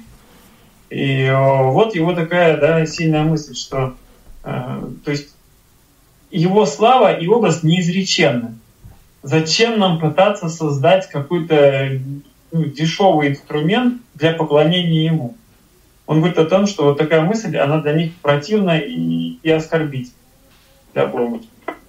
Ну да, вот учитывая, что вот если мы, мы давай вот если вот мысленно погрузиться в контекст тех событий, того жизни, представь, представить в себе, что мы живем там в городе полным идолов, э, окруженным храмами с огромным количеством изображений, с огромным количеством статуй, с огромным количеством всяких там вещественных таких форм поклонения, то, конечно же, вот на, вот на этом фоне абсолютно естественно, нормально а, от, дистанцироваться от всего этого, более того, заявив, что ну, все это, вот как Павел пишет, Бог не требует служения рук человеческих, да.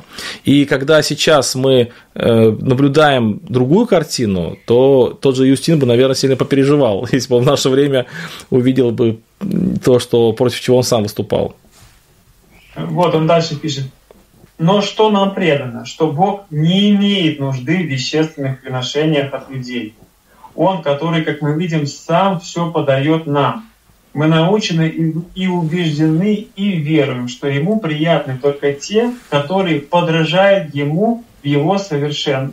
его совершенству, целомудрии, правде, в человеколюбии и во всем, что достойно Бога, который не именуется никаким определенным именем. Вот, кстати, интересно, да, что свидетели Иеговы очень цепляются вот за это имя. Да. А он здесь говорит, что да это вообще не важно. Который э, не именуется никаким определенным именем. Мы научены также, что он по благости своей вначале все устроил из безобразного вещества для человека, и что они, если по своим делам окажутся достойными его назначения, удостоятся жить с ним и царствовать с ним, сделавшись свободными от ления и страдания. Также думаем образом тех, которые избрали благоугодное Ему, удостоить за это избрание нетления и сожития с собой что мы сотворены в начале, чего это было не наше, но чтобы мы избирали следовать тому, что ему приятно. Он посредством дарованных нам разумных способностей убеждает нас и ведет к вере. И мне кажется, для всех людей важно, чтобы иметь э, непрепятственное, чтобы они могли непрепятственно познать это учение. Э, но еще обращали на, на него их э, ну, в общем, и обращали других людей э, к нему, да, то есть обращали внимание на это учение другие люди. То есть здесь у него такая мысль, что он говорит, что Бог нас создал, это не наша заслуга. Вот. Э, но наше дело, чтобы мы избрали следовать тому, что ему приятно. Да, и он описывает, что ему приятно, какое поклонение ему приятно. Ну, интересно здесь, смотри, э, то есть получается, что вот опять-таки вопрос, который сейчас часто поднимается там, между кальвинистами, армянами, здесь ярко открывается эта мысль, что Бог нас создал, Он в нас вложил способности, при помощи которых мы способны избирать то, что ему приятно, и Он убеждает нас избирать то, что ему приятно. И здесь подчеркивается... Да, и ведет нас к вере, да. И ведет нас к вере, да, да. Да, но здесь как раз подчеркивается уважение к свободной воле человека, его выбору, к тому, что человек, Бог создал человека, вложил в него необходимые качества и апеллирует к этим качествам, побуждает его и ведет нас к тому, чтобы мы шли по этому пути. Здесь вообще в, таких, в коротких таких словах заложена вообще вся суть сатириологии. Очень интересно, конечно. Да, но дальше будет и от него еще такое размышление очень хорошее. Вот я написал, что он говорит дальше о наказании. Что же касается до обещанного спокойствия, мы вам содействуем и способствуем в том более всех людей, ибо мы держимся того учения, что э, ни злодею, равно как ни корыстолюбцу, ни злоумышленнику, ни добродетельному человеку возможно скрыться от Бога. То есть никому не возможно и что каждый по качеству дел своих получит вечное мучение или вечное спасение.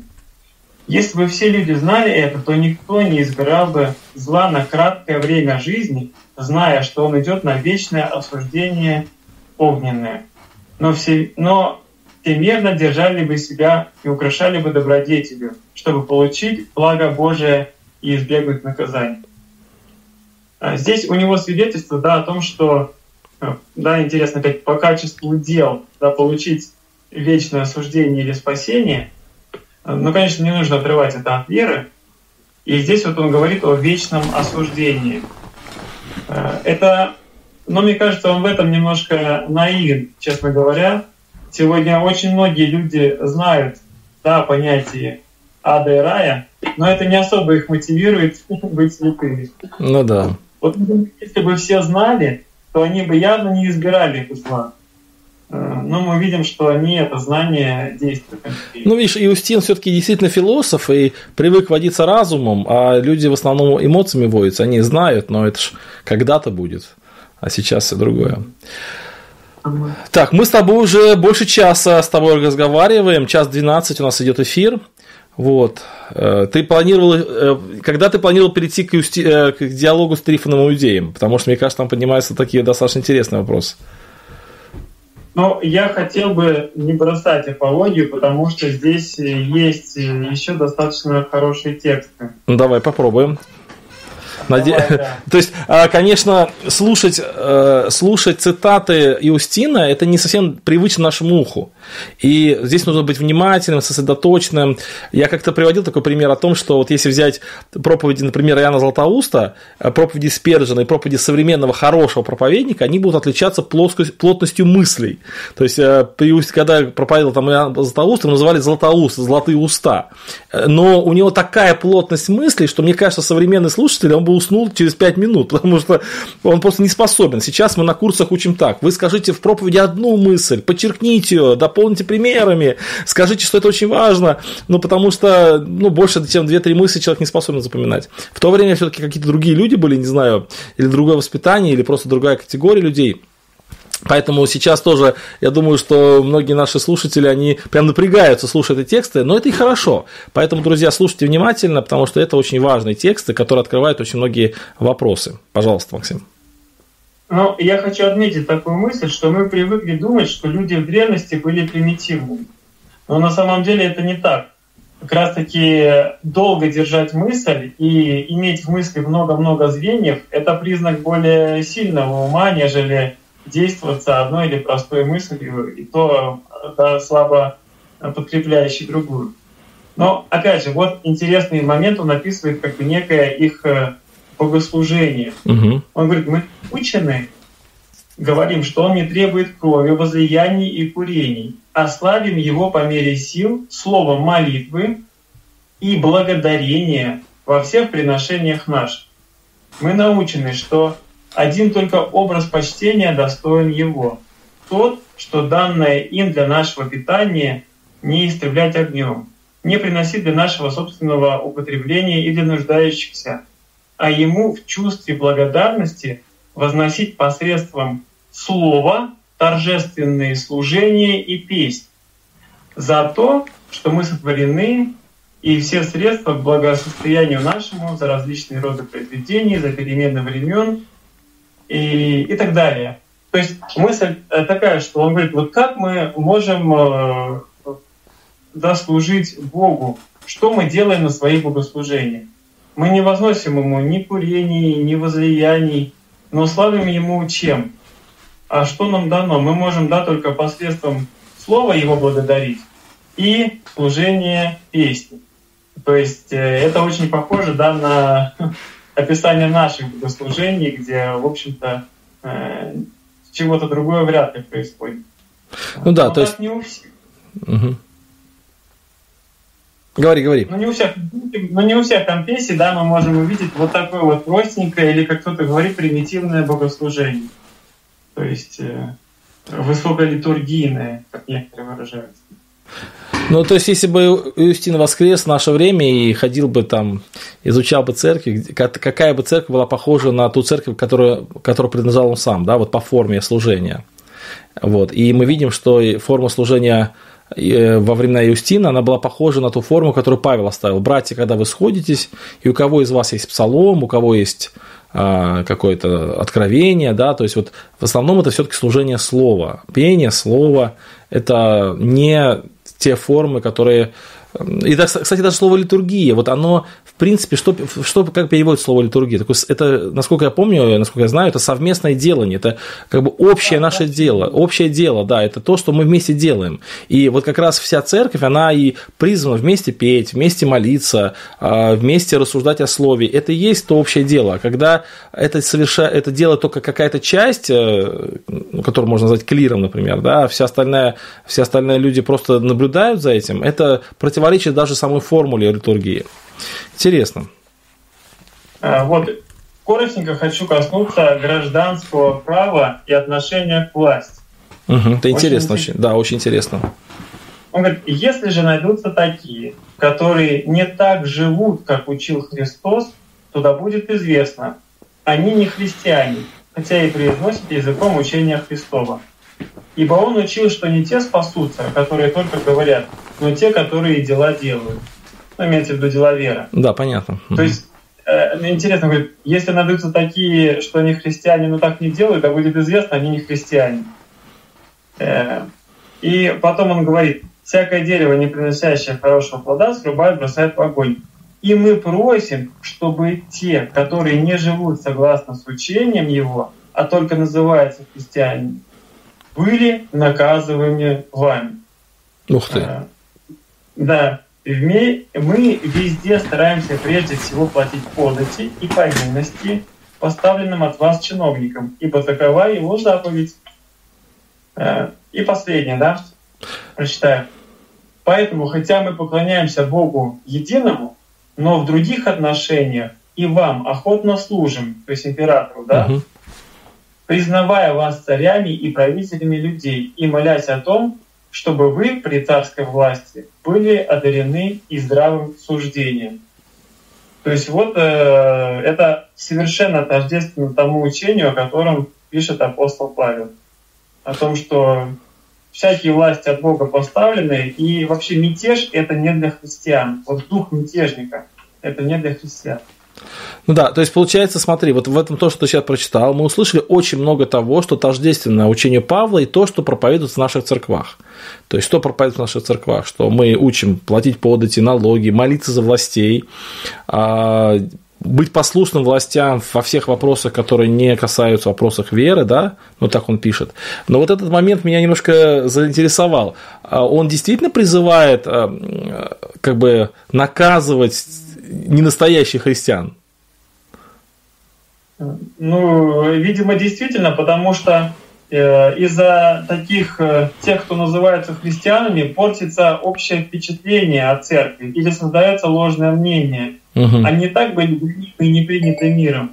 И еще, и еще им вот такие, видимо, дезертиры, э, такое дезертирство стоило истинным христианам жизни. И, видимо, он подчеркивает именно важность и серьезность их верований. Угу. То есть он, наверное, такую мысль пишет, что вместо того, чтобы гнать нас, лучше обратить внимание на тех, кто да. как бы ложно, кто как бы имитирует нас, да, вот такую мысль. Интересно. Я, я тоже не знал об этом, э, его отношение, вот именно эту часть к властям. Так, теперь вернем, вернемся да, к извечному 500-летнему спору, как говорят. Давай. У нас начальник злых духов называется змеем и сатаной и дьяволом. Как вы можете узнать, это из, из исследования наших писаний. Он будет послан в огонь со всем своим воинством и с последующими ему человеками, чтобы мучиться бесконечный век, как сказал Христос. А что Бог медлит привести это в исполнение – то это делается для рода человеческого, ибо он предвидит, что некоторые спасутся через покаяние. Некоторые даже, может быть, еще и не родившиеся. И вначале он сотворил род человеческий разумным и способным избирать истинное и делать доброе, для того, чтобы каждому человеку не оставалось перед Богом извинения, ибо все сотворены разумными и способными к созерцанию.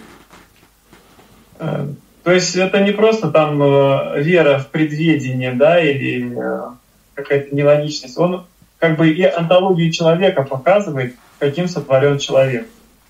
Вот такое свидетельство, мне кажется, оно бесспорно говорит о том, какого мнения было или какого богословия придерживалась первая церковь. Ну да, то есть и очень важно вот это еще раз отметить мысли, что Бог создал человека способным. И вот эта способность к выбору добра и зла, она не была утрачена с грехопадением. Она была поражена, э, ослаблена, но не утрачена. И и вот э, когда, если возвращаться к нашему началу разговора, когда мы говорим о, даже о светских людях, а не возрожденных, а философов, они все равно э, способны были, как бы сказать, ну, приближаться, что ли, к, там, к этому, или способны, их душа реагировала. Это Тертулиан же сказал, что э, каждая душа человека христианка, да, вот, Душа каждого. Да, душа каждого. И вот та же самая мысль у Юстина, да, то есть вот он пишет, да, что мы способны выбирать добро и зло. Это интересная мысль. И насчет предвидения покаяния тоже хорошая мысль. Да, да. Угу. Хорошо, интересно. То есть, видишь, такой, кстати, вот это же апология не очень большой труд на самом деле. Вот. И... Ну, да, он не маленький, но такой концентрированный. Да, но там просто как будто бы просто концентрат всего. То есть можно прочитать один этот труд и я помню, когда еще маленький был, там, ну, подростком был, там, мы сидели с мамой на кухне, там, и по радио передавали, рассказывали о редьке, какая редька полезная, вот насколько она полезна, редька. И вот так, все, она лечит все болезни, там, и все давление, все, все, все, все, все, все лечит. И мама говорит, я вообще не понимаю, зачем все остальное существует, если редька есть. Можно только редьку тогда есть. Ну, судя по тому, что автор говорит. Вот то же самое здесь. Мне кажется, вот можно прочитать просто Юстина, там, пару, пару апологий и стать богословом, а, а не заканчивать массу школ. Потому что действительно, вот настолько концентрация концентрация вообще вот этих мыслей очень хорошо. Если внимательно читать, мы увидим огромное количество важных мыслей. Да, вот, вот вам, пожалуйста, баптистский катехизис э, второго века. Пожалуйста, труды Иустина Философа. Теперь дальше, очень важная тема. Давай. Теперь изложу, каким образом мы посвятили самих себя Богу, обновившись через Христа, чтобы, если опущу это, не подумали о мне, что я лукавлю в своем объяснении. Кто убедится и поверит, что это учение и слова наши истины, и обещается, да, вот это эпиротема, да, можно сказать, может жить сообразно с ним, тех учат, чтобы они с молитвой и постом просили у Бога отпущения прежних грехов, и мы молимся и постимся вместе с ними. Он пишет предпосылки к крещению – каким образом мы посвятили себя Богу. Потом мы приводим их туда, где есть вода. И они возрождаются таким же образом, как сами мы возродились. То есть омываются тогда водою во имя Отца и Владыки всего, и Спасителя нашего Иисуса Христа и Духа Святаго. Ибо Христос сказал, если не родите снова, не войдете в Царствие Небесное. И мы получили от апостолов следующее основание для такого действия – вот какое учение о крещении имел Иустин и откуда он его взял.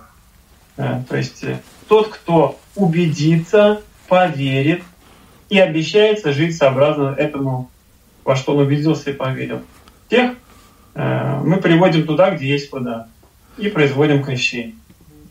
Очень интересно. То есть это прям такое яркое свидетельство правильного подхода к крещению, да? То есть крещение это не начало пути, да, а крещение – это уже завершающая часть выбора человека, когда он сначала обращается, принимает, принимает решение, следует, то есть обещается, да, следует принимать решение, и потом уже завершает вот этот выбор при помощи вот этого акта крещения. Очень интересно. Вот он продолжает мысль. Чтобы не оставаться нам чадами неведения э, и необходимости, но чадами свободы и знания, и чтобы получить нам отпущение прежних грехов. В воде именуется находящим возродиться и раскаявшимся во грехах э, во имя Отца и Владыки всего Бога. Это одно имя произносит тот, кто ведет принимающего омовение купели, потому что никто не может сказать имя незреченного Бога. Если кто и омылся, если кто и осмелился бы сказать, то оно есть... Э, так, ладно, это я пропущу. Так, а омовение наше называется просвещением, потому что просвещаемся умом те, которые познают это. И при имени Иисуса Христа, распятого при Понтии Пилате, и при имени Духа Святого, который через пророков предвозвестил все относящееся к Иисусу, омывается просвещенным. То есть вот в какое учение он погружается, да? И здесь мы увидим в крещении, да, нужно сперва раскаяться, хотеть, да, получить отпущение грехов. Вот смотри, вот в наше время в богословии существует как бы две таких крайности по отношению к крещению. Одни считают, что крещение вообще не нужно абсолютно, то есть точнее как – есть такое выражение, крещение не входит в стереологическую формулу, то есть оно не связано с стереологией. Это некий обряд, который люди, через который люди просто свидетельствуют о том, что с ними произошло. Как бы уже. И даже в одной статье, написано, кстати, баптистам, написано, что ну, мы крестимся, потому что так написано в Библии. На самом деле, оно как бы большого значения не имеет. Ну, там, то есть вход в церковь, ну, там, формальное присоединение к церкви и так далее. Другой подход – это такой подход, где крещение – это а, некое такое мистическое действие, которое дает благодать неважно какому человеку. Человек подошел к крещению и покрестился, и все, неозгладимо печать такая благодать на нем уже сошла. А вот здесь мы видим такой очень здравый подход. Подход какой? Что крещение – это не первая часть, да, то есть это как бы уже определенная путь человек прошел, он уже обратился, он уже кое-что поверил, пришел. Но крещение тоже важная вещь. И там, видишь, он пишет, что и просвещение это крещение, и про мытье грехов он пишет в крещении, да, вот. То есть, как бы, вот э, это такая, взаимосвя... такая взаимосвязанная, такой путь, у которого есть начало, есть конец. И вот как здравая позиция, подход по отношению к крещению, очень здравый подход. Э, да, я причем хочу сказать, что его слова согласуются со словами Священного Писания что в крещении происходит и омытие грехов, и мы находим такие формулировки в самом Священном Писании. А теперь дальше немаловажная тема, я не могу ее просто не пропустить.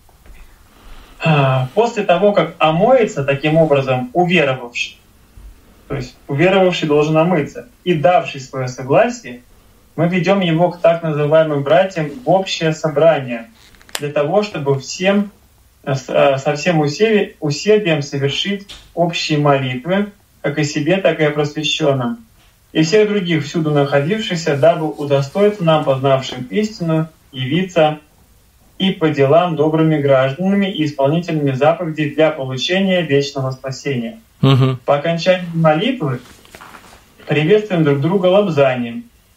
Потом предстоятели братьев приносят хлеб чашу воды и вина. Он, взявший это, воссылает именем Сына и Духа Святого хвалу и славу Отцу всего, и подобно совершает благодарение. То есть э, хочу, чтобы сразу обратили внимание вот на это слово благодарение, которое связано да, с причастием, с Евхаристией. Ну, Евхаристия это и есть благодарение, да. Да, да, за то, что он, ну не все знают, как переводится это слово за то, что Он удостоил нас этого. После того, как Он совершит молитвы и благодарение, весь присутствующий народ отвечает «Аминь». Это еврейское слово значит «да будет». После благодарения предстоятеля и возглашения всего народа, так называемые у нас диаконы, дают каждому из присутствующих приобщаться хлеба. Ну, прямо, да, наше богослужение. Да, один в один описывается, да. да. Только, над которым только... совершено благодарение и вина, и воды и относится к тем, которые отсутствуют. То есть интересно, да, и относится к тем, которые... Ну, ты знаешь, э, вот вообще вот эта практика в наших церквах тоже была раньше, я узнавал. И мне она очень нравится.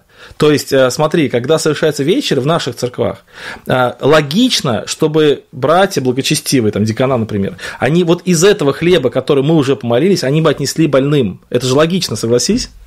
Ну, чтобы... Это до сих пор многие делают. Вот. И я знаю точно, что в большинстве церквей было так раньше принято, но по каким-то причинам это ушло. И сейчас, получается, больные, для них отдельный вечер совершается. Вот. А так не было раньше. И вот Иостин пишет. И мне кажется, это очень... мне кажется, если вот такую практику вернуть, было вообще замечательно, потому что это очень логично, символично и правильно. Вот. Да. Но видишь, обрати внимание, там они еще воду подавали, да, у нас воды-то нет. А вот тогда воду подавали. Да, да, да. Э, пища это у нас называется Евхаристию, благодарение. И никому другому не позволяется участвовать в ней, как только тому, кто верует в истину нашего учения и омылся омовением, восставления грехов и возрождения, и живет так, как проповедовал Христос. Вот многие противятся этому, а почему только члены церкви могут участвовать? Вот интересно, что Иустин философ говорит, ну, у нас тоже так. Да. Вот. Ну, даже... мы пренебрежим это То есть, и он объясняет, почему только мы можем участвовать в этом. Мы принимаем это не как обыкновенный хлеб или обыкновенное питье, но как Христос спасительно Словом Божьим воплотился и имел кровь, плоть и кровь для спасения нашего, таким же образом и пища эта, от которой совершено благодарение через молитву, э, слова Его, и от которой через уподобление получает питание наша кровь и плоть. Есть, как мы научены, плоть и кровь того воплотившегося, того воплотившегося Иисуса. Ну да. Иисус, да, Иисус взял хлеб и благодарил и сказал, это делайте в мое воспоминание. Это есть тело мое. Подобным образом он взял чашу и благодарил и сказал, это есть кровь моя, и подал им одним. Угу. И еще вот, да, то есть э, с того времени мы между собой всегда делаем воспоминания об этом. Э, и многие, я заметил, видят постоянно в этом э, не тот пласт описания богословия, о котором говорит Иустин. То есть, э, что видите, он называет, что хлеб и вино — это мы верим, что это плоть и кровь Христова. И потому что он говорит, потому что наш Спаситель воплотился и имел плоть и кровь. И поэтому мы в это верим. Но дело в том, что в первом веке не все так верили, что Христос воплотился. Ну да. И поэтому они привязывали хлеб и вино к тому, что это не просто хлеб, это а к тому, что, потому что Христос был воплощенный, как и мы. И мы, глядя на это, что мы все время помним и благодарим Его за то, что Он сделал для нас. Он не мимо пострадал, он реально пострадал. Но, ну, но это против, против докетизма, да, у него такая идет уже. Ну, вообще у всех, у всех, да, апологетов и ранних э, вот мужей видно, что они зацикливают на этом мысль, потому что не все верили, что Христос был воплощен. Э, ну, э, дальше еще будет, э, можно об этом поговорить. Э, дальше вот его да, свидетельство, что в так называемый День Солнца бывает у нас собрание в одно место всех живущих по городам и селениям. И читается, сколько позволяется время сказаний апостолов и писания пророков. То есть, да, в так называемый День Солнца, то есть, да, воскресенье, да, воскресный день. Ну, то есть они, они на неделе-то собирались по маленьким группкам, потому что, ну, невозможно было. А вот в День Солнца, да, в воскресенье, они собирались там как можно больше там людей в одно место, как я понимаю, да? Да, да. И дальше вот он говорит, и я еще хочу один момент очень интересно подчеркнуть. Он говорит, достаточные же и желающие, каждый по своему произволению, дают, что хотят, и собранное хранится у предстоятеля, а он имеет попечение о сиротах и вдовах, и о всех нуждающихся по болезни или по другой причине, о находящихся в узах, странниках издалека, вообще печется о всех находящихся в нужде. Угу. Здесь он описывает не что иное, как членство церкви. Сто процентов, да. Причем членство, я вот хочу подчеркнуть, о котором говорит и апостол э, Павел, посланник Тимофею, 5 глава, 10, 9, 10 стих, когда он говорит о вдовице избираемой, то там вот это стоит слово, да, каталог. То есть э, список. вдовица, который, то есть у него есть список, и у него есть особый список членов церкви, которые нуждаются в печенье. И вот это еще свидетельство о том, что церковь была общинной, и она состояла из конкретных людей, и они были все вписаны у предстоятеля да, в его книгу, так сказать, в его каталог. Ну да, то есть вообще идея именно членства. И, кстати, вот не знаешь, у нас же в Ейске мы проводим вечерю на членском собрании в пятницу. Вот у нас завтра пятница, завтра членское собрание, завтра будет вечеря. Вот. И это вызывает ну, такое недопонимание у многих-многих людей. А, но мы объясняем это как. Это на самом деле так и есть. Это не, не придуманное объяснение, что просто у нас летом очень много туристов, и много приходит людей, которых мы не знаем. И многие люди не то, чтобы мы там против, чтобы другие присоединялись, а просто вообще бывают люди совершенно сторонние, даже неверующие, хотят поучаствовать. Ну и из-за этого мы как бы перенесли на пятницу, на, вечер, на, на членское собрание. Но с другой стороны, все-таки и есть историческая к этому предпосылка. Все-таки я не помню, кто из ранних тот же Тертулиан, по-моему, пишет о том, что мы никого, даже детей не пускаем, на, когда вот это, такие вот на собрания проходят. Вот поэтому, да, членское собрание это очень важно, и понятие членства, оно в первом церкви было очень-очень важным. Конкретное, стопроцентное, реальное членство. А, списки прям, да, вот прям ввели списки, да, то есть каталог, а, как вот сейчас Максим ты сказал. Ну, можно сказать, да, литургия верно, э, да? Литургия верно, да. До сих, видишь, в, православном, в православном храме до сих пор же остался этот призыв. Оглашенные да. да изыдут. Оглашенные да изыдут. Что это означает? Кто не член церкви, должен покинуть богослужение. Остается литургия верных. Но просто эта фраза остается ну, невостребованной. Никто ничего не уходит все равно. Вот. Да. Я думаю, на апологии можно закончить. Точнее, придется закончить. Знаешь как, у меня, у меня возникла мысль, смотри, э, мы уже с тобой проговорили больше часа, уже полтора часа. Если мы сейчас подойдем к диалогу Трифона, Трифона Иудея, то это будет еще часа полтора. И нам придется очень сильно, ну, как бы сказать, упрощать. Может быть, мы именно апологию, э, э, диалог с Трифоном Иудеем рассмотрим, например, в следующий раз. Может быть, даже не перекладывать там, там на месяц, а там, через недельку собраться еще раз и закончить тему про Иустина, потому что, ну, во-первых, это очень долго слушать, большой как бы объем, а во-вторых, не хотелось бы такую важную тему, как отношение к закону, отношение к Израилю, отношение ко всем заповедям, вот эту тему просто проскочить в, в рост такой, не хотелось бы этого. Как ты считаешь? Отличная мысль. Поэтому, да, давай перейдем к дальнейшей части. Ну, дальнейшая часть, дальнейшая часть у нас вопрос-ответы. Если у, э, у братьев и сестер есть какие-то вопросы, э, тут, в принципе, я следил за комментариями, но комментарии больше, больше были не вопросами, а некими такими, э, знаешь, как бы сказать, такими ну, дополнениями, что ли, наших своих мыслей. Иногда они между собой здесь разговаривали. Каких таких больших вопросов я пока не вижу. Но, тем не менее, если сейчас мы дадим время, может быть, будут вопросы у вас, вы можете написать. Конечно, когда мы в прошлый раз собирались в Телеграме, там было проще, можно было включиться, задать голосом. Сейчас сложнее, тут надо писать. Вот. Но действительно, все равно, может быть, у кого-то есть какой-то вопрос, и мы дадим время вам на этот вопрос вот поговорить.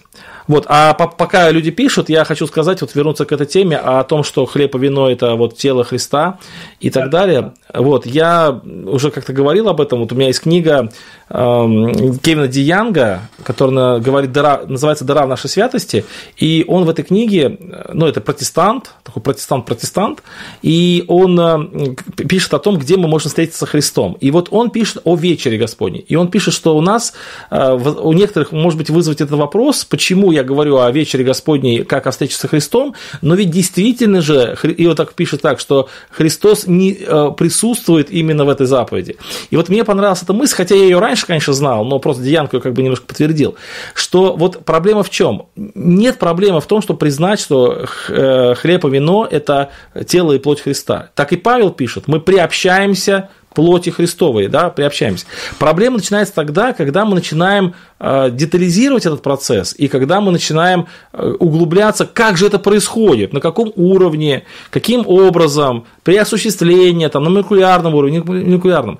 То есть это все, э, как бы вот эти идеи возникли значительно позже. В то время люди просто понимали, что это не просто хлеб и вино, это приобщение к плоти и крови Христа. Все. И на этом дай аминь. На этом и Павел говорил аминь, и мы бы сказали аминь. Вот, да. и, и получается, что сейчас, как и с крещением, опять происходят вот эти две крайности. С одной стороны, кто-то вообще считает, что это просто хлеб и вино, вообще это просто воспоминание, просто воспоминание. Другие говорят, это вот реальная плоть на уровне молекулярном, пре, преосуществившаяся там акциденция одной, там, это, ну, как бы вот эта мысль. Но мы говорим нет. Мы просто верим, что это приобщение к плоти и крови Христа. Мы в это верим. Мы не знаем, как это происходит. Мы не знаем, на каком уровне. И мне кажется, что вот это смирение такое, оно хранит нас в здравости. Вот так бы я сказал. Вот. Ну, на самом деле, да, в, это многих бы христиан привело бы к большему единству, если бы... Э, но там много, на самом деле, вот в это богословие вот очень внесено если начать разбираться, то некоторые, некоторый смысл некоторых вечерей, ну, он абсолютно, да, неприемлем для других. Ну да. Да. Хорошо, ну смотри, э, я вижу, что вопросов нет, хотя у нас ну, присутствовало до 150 человек. Что-что? И очень жаль. Знаешь, не совсем. Ну, я объясню, почему вопросов нет. Во-первых, потому что э, в текстовом формате не так просто сдавать. А во-вторых, я убежден в том, что то, что мы сейчас говорили, для очень многих людей это совершенно новые мысли. Я убежден в том, что вопросы будут. И я бы даже предложил так. Вот у нас следующий эфир, я предлагаю его не откладывать на очень долго. Если у тебя найдется время, может быть, даже провести его на следующей неделе, чтобы закончить тему с Иустином и уже через месяц поговорить о каком-то новом, новом человеке. Вот. И а, я бы предложил так, что все, кто нас слушает, у вас есть возможность в комментариях, у меня в телеграм-канале а, подготовить вопросы. Мы следующий эфир начнем с ответов на ваши вопросы. А, вот знаешь, когда, когда вот какая-то тема очень простая, то вопросы возникают сразу, их очень много. Когда тема сложная, сначала нужно ее продумать, а потом возникают вопросы. Поэтому это вполне нормально, что так есть. Вот ну, вопрос такой пришел от э, Юлия. Брат, кстати, вот Юлий, видишь, такое ну, имя явно соответствующее вот эпохе, о которой мы говорим. Э, братья, есть ли что у Иустина о взглядах на эсхатологию? Э, да, конечно, есть. Юлий – это очень хороший такой молодой человек, который очень сильно увлекается и богословием, и философией, и вообще он мой очень хороший друг. А, ну то есть вы знакомы, да? Да, мы знакомы. И у Стивена есть да, взгляды на эсхатологию. Конечно же, он это излагает уже в книге о да, беседе с Трифоном Иудеем. И у него достаточно простая и классическая эсхатология. Ну, простая и классическая для второго века. То есть э, они ожидают в будущем пришествия Антихриста, что церковь будет гонима, что церковь да, пройдет великую скорбь, и потом, когда придет Христос, он э, да, воцарит свое царство в Иерусалиме на тысячу лет. Угу. Я заметил, что многие говорят о том, что вот Ириней Леонский был хилиаст. Но не только Ириней Леонский был хилиастом, а хилиастами были почти все почти все, почти все до третьего века. Да, да. Ну, то есть хилианизм – это вера в тысячелетнее царство буквально, да, на земле. И вот Иустин тоже об этом свидетельствует. Но здесь очень важно знать, что понять и разобраться. Вот они верили в хилиазм, да, это понятно. До третьего века такая была мейнстримовая такая теория. Вот, это позже уже стали другие теории возникать. Но вот верили они в хилиазм в тот, в который верят сейчас. То есть то тысячелетнее царство, которое было в их представлении, это то тысячелетнее царство, которое сейчас многие верят. То есть именно с восстановлением иудейских обрядов, с восстановлением храма, с восстановлением э, знач- значимости иудейского народа и так далее. Или это было другое какое-то представление о тысячелетнем царстве? Ну, у него есть конкретные пассажи, но он не описывает, э, как бы он конкретно описывает, что это будет, но в таких детализации он не проводит. Ну, и да. более того, если мы посмотрим на какие-то свидетельства вот, апологетов, то у них где-то будут и расхождения, в общем-то, по этому вопросу. Ну да, здесь... Ну, в смысле, каких-то деталей. Здесь консенсуса нет, конечно, да, я согласен. Вот. Ну, нет, нету консенсуса в деталях. Да, но я, я думаю, что, наверное, эту тему, может быть, более будет чуть понятнее, когда мы будем говорить о книге вот, «Диалог с Трифоном Иудеем». Вот, там вообще, в принципе, отношение к иудейскому народу. То есть, смотри, почему я говорю, что будет более понятно, потому что э, вот сейчас, вот сейчас, когда говорится о тысячелетнем царстве, в основном это связывается именно с иудейским народом, в основном. То есть, как бы тысячелетнее царство для иудеев, вот так вот оно трактуется. И вот я сейчас не готов на этот вопрос экспертно ответить, только исключительно какими-то интуитивными своими воспоминаниями о каких-то трудах, мне кажется, что все-таки первые христиане не так мыслили тысячелетнее царство. Вот они почему-то и Римскую империю так признали, да, наверное, потому что э, они понимали, что как бы наступает вот этот золотой век, или, или точнее, ну, не связывали они это с иудейским народом, мне, мне так кажется, не уверен, но я так думаю. Они связывали это с торжеством христианства. Нет, сто процентов они не связывали это с евреями, они связывали это с торжеством церкви к тысячелетнему царству. Хорошо, давай дальше. Ну, здесь, во-первых, очень много приветов передают. А также вот задают вопрос, верите ли вы, что и хлеб и вино не символы, но реально тело Христа? Ну, во-первых, мы здесь не о нашей вере говорим, а немножко об Иустине мученике. Вот. Но если коротко ответить на ваш вопрос, я уже ответил, что а, мы э, не детализируем этот вопрос. То есть Библия говорит, что чаша Господня, которую мы там благословляем, не есть ли приобщение телу Христова. То есть происходит некое духовное таинство, некое духовное значение. Да? То есть э, вкушая хлеб и вино, это не просто хлеб и вино, но это и не плоть и кровь Христа в том виде, в котором мы можем потрогать, пощупать и так далее. Вот, ну, я считаю, что... А? Но мы не будем откладывать этот вопрос, потому что мы еще его коснемся да. в дальнейшем. Да, да. И еще объяснение по этому поводу. Хорошо, тогда запомним его на следующий раз. Так, э, еще тут приветы передаю, спасибо большое. Э, Захар спрашивает, вопрос о крещении. Иустин говорит, что у веровавших и обещавших, и обещавших следовать учению ввели туда, где есть вода. Он не говорит о каком-то пророч... проверочном периоде, где церковь смотрела на изменение жизни. Вот э, есть такое или нет?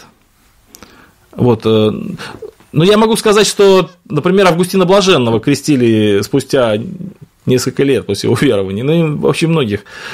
И Тертулян, вот вначале Максим сказал, цитировал, что он предлагал откладывать крещение, да, вот эту мысль? Нет, ну, надо, надо научить, да. надо научить, и должен пройти какой... Был вот этот период научения и испытаний, и об этом Иустин тоже свидетельствует. Об этом еще раньше даже в Дедахе уже написано. Да, что, что обязательно учение должно быть, да. И испытание. Угу. Хорошо, да, учение, да, учение испытаний, да, и как раз это и есть период, да, ну, даже в наших церквах период бывает короткий, там, месяц-два, бывает длинный, там, несколько лет, все зависит от того, насколько человек научился, насколько он э, прошел испытание того, что он учился, и как его жизнь происходит, да, так и есть. Ну, здесь видно, что в ранней церкви до трех лет учили и больше. Ну, да. То есть, э... Вот я говорю, что, по-моему, Августин через три года крестился после того, как это уверовал. Хорошо, Максим, э, все, вопросы кончились. Э, спасибо всем большое, кто был с нами. В принципе, достаточно большой интерес вызывает это у наших слушателей. Вот, мы объявим в моем телеграм-канале, когда будет следующий эфир, и он будет еще один об Иустине. Мы готовьте свои вопросы, мы сначала посвятим эфиру вашим вопросам, потом продолжим тему, потом за, за, закончим это все обсуждением его книги, называется «Диалог с Трифоном Иудеем». Максим, есть что сказать в конце? Если нет, то будем прощаться с нашими да, друзьями. Пожалуйста. Да, я хочу сказать, что я очень доволен, что прошел этот стрим, что мы коснулись всех этих свидетельств, которые до сих пор актуальны для нашего времени. И я хочу сказать, что в следующей книге мы увидим много свидетельств, не менее актуальных, которые касаются вопросов богословия, которые интересуют людей до сегодня. Да, о том, что есть церковь, что есть евреи, что есть причастие и эсхатология и так далее. И об этом всем нам расскажет Иустин да, в следующем своем повествовании. Спасибо огромное, Максим. А я хочу еще раз сказать, что смотрите, насколько актуальные темы. Написано 2000 лет назад. Поэтому э, читайте, читайте древних, э, слушайте наши подкасты и присоединяйтесь к нашему общению. Все, на этом мы заканчиваем. Всем с Богом. Максим, спасибо тебе огромное за твою подготовку, за твой труд. Да благословит Господь. Всем пока.